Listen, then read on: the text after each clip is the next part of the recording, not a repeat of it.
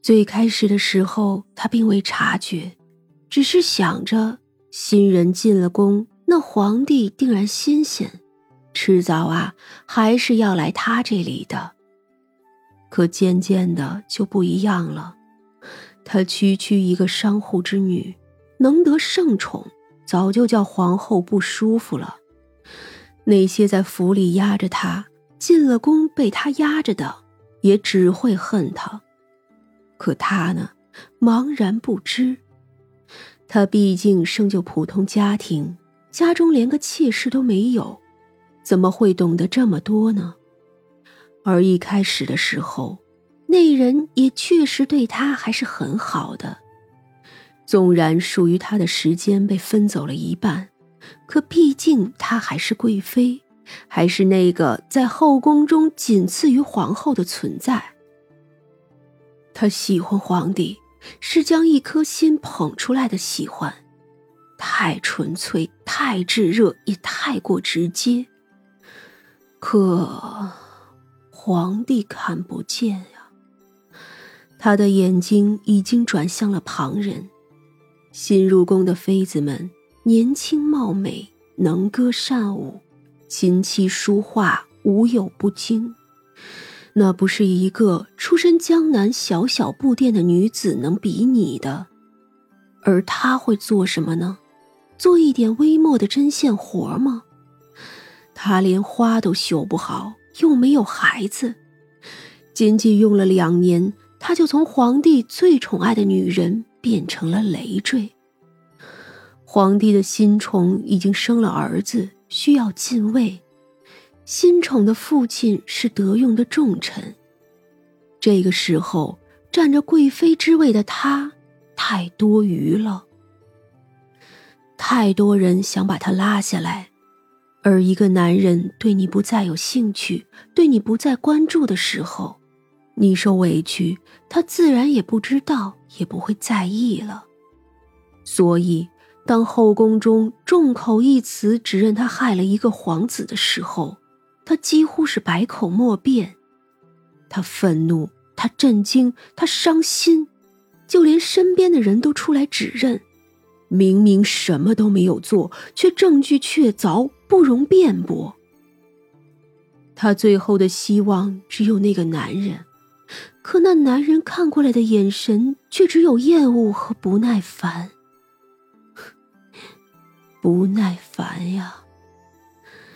他好像被这样的情绪打击的没有任何分辨的力气。原来，这样的大事，他转头可能就会死的大事，在他心里眼里竟是不耐烦的琐事。他叫他彭郎，可没想到，这个多年来一直用的称呼，却成了他最后一次叫。他勃然大怒，丝毫不肯听他说什么，就定了他的罪名，其中有一条就是直呼皇帝名讳，大不敬。女子说到这里，轻轻的呼出一口气，又喝了一口茶。茶凉了，可她还是很珍惜。我以为他忘了，当年随他回府，是他自己跟我说。永远不要叫什么生疏的称呼，要叫他彭郎。我当真以为他忘了，直到他被降位成了最低级的嫔妃。那时候皇后来看他，皇后冷笑着看着失败的他：“你以为后宫里是你这样的人能够好好活着的地方吗？哼，你太蠢了。”你没有家世，也没有手段，你凭什么？可是我真心爱陛下的。他那时候这么说，皇后就笑起来，笑的眼泪都出来了。哼，这个呀是最不值钱的，谁不爱陛下呢？你看呀，陛下当年因为你不肯叫一声彭郎，就罚你喝酒。今日却因为你叫了一声彭郎，就定你大不敬，哼！你当他真的是忘记了吗？不是啊，只是因为他不在意你了。不在意的人却还要生事，他心里烦着呢。皇后临走的时候告诉他，那个新宠就要封贵妃了。他茫然的听着，像是遥远天边的声音。皇后最后的一句话是：“你早就多余了，只是你自己还不知道罢了。”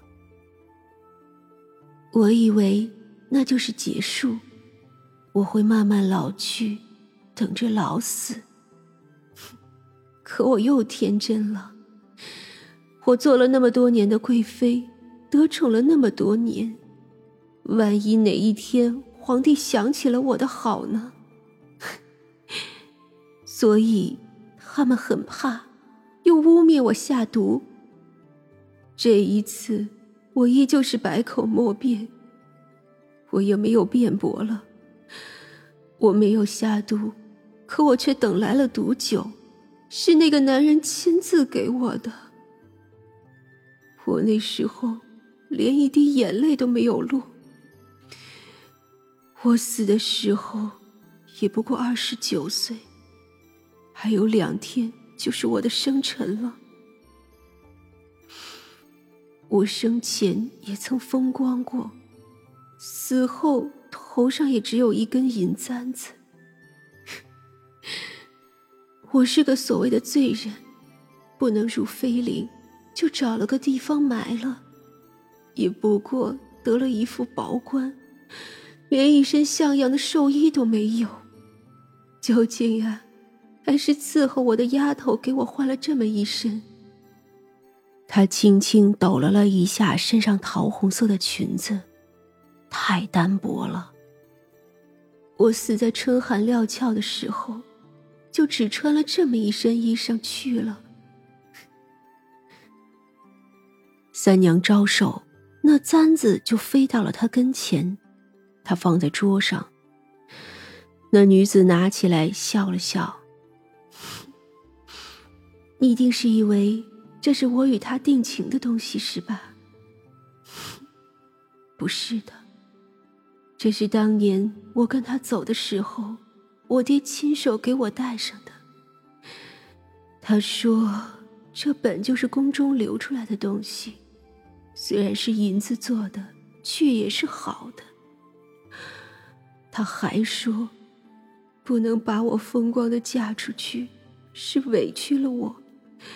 他叫我要好好的过。我去的时候，一头首饰也不稀罕这一件；可我走的时候，一头首饰却只留下了这一件。若非有人盗墓惊动了我，可能我就这么沉睡到消失了吧，也不会想起这么多，不会再入燕京城。我都想起来了，爱一场，无伤心伤肺，眼瞎罢了。最后的时候，我只想回去看看我爹娘。可是，迟了。如今，几百年都过去了，更是不必了。那女子站起身来。年深日久，劳烦你们听我说这些陈年往事。其实，不过是个深宫寂寞魂，不值什么。都是缘分，你有什么想要的吗？没有了。故人早就不知轮回几次，恩怨情仇都是云烟。其实，也没有什么故人了，往事也是云烟了。哼，既然是这样，那我送你一程吧。三娘拿出了灯笼，笑道：“那女子也笑了笑，对众人一个俯身，跟着三娘去了。”苦海边，女子笑道：“你听我一场故事，不能叫你这么白白的听了，总想给你些什么。那就，就给我来生十年的运气吧。女子一笑，对他一俯身，好。他上了小舟，对三娘招招手。辛苦最怜天上月，一夕如还，夕夕都成绝。女子低喃如泣，苦或者甜，听到的人也只能有一声叹气了。